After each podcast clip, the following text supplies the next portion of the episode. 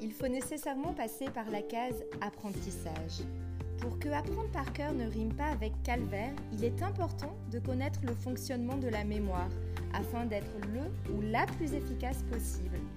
Je te souhaite la bienvenue dans ce nouveau podcast de réussite et cours de français dans lequel je vais te montrer les trois types de mémoire que nous utilisons le plus souvent et ensuite, je vais essayer de te proposer des pistes pour apprendre en t'amusant, selon le type de mémoire que tu privilégies.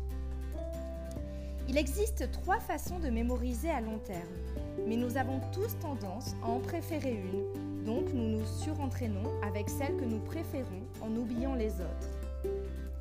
Les trois façons de mémoriser sont les suivantes. La première façon, c'est d'utiliser la mémoire visuelle, la mémoire visuelle privilégie le sens de la vue pour apprendre. La deuxième façon de mémoriser correspond à la mémoire auditive. La mémoire auditive privilégie le sens de l'ouïe pour apprendre.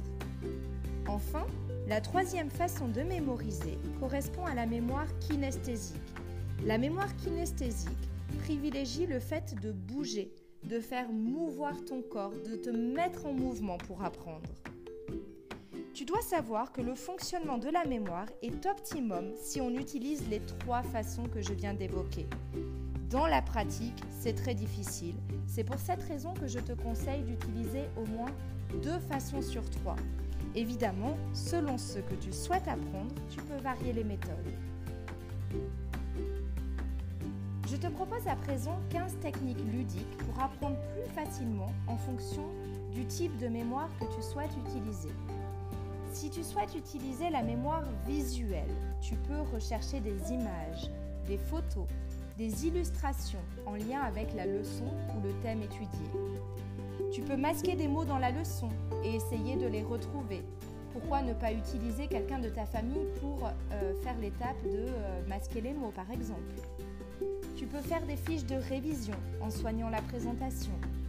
Tu peux transformer la leçon en carte mentale ou schéma heuristique tu peux dessiner la leçon.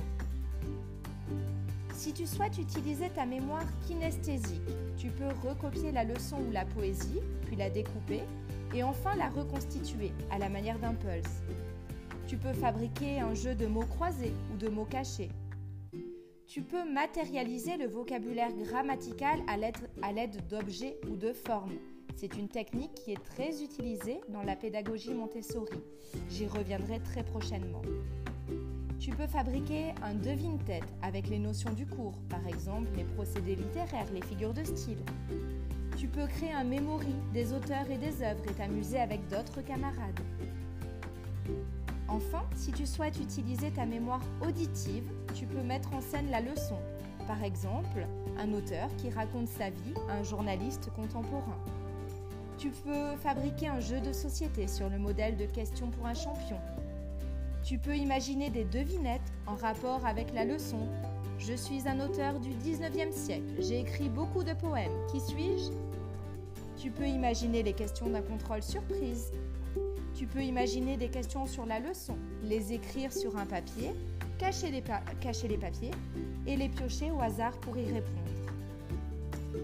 Voilà, je t'ai proposé 15 pistes plutôt amusantes pour apprendre tout en t'amusant et en respectant le type de mémoire que tu souhaites utiliser. Tu retrouveras les notes rédigées de ce podcast sur mon site internet réussite et cours de français.com. Je te dis à très bientôt pour un nouveau podcast et surtout n'oublie pas que la force de la littérature soit avec toi. Bye bye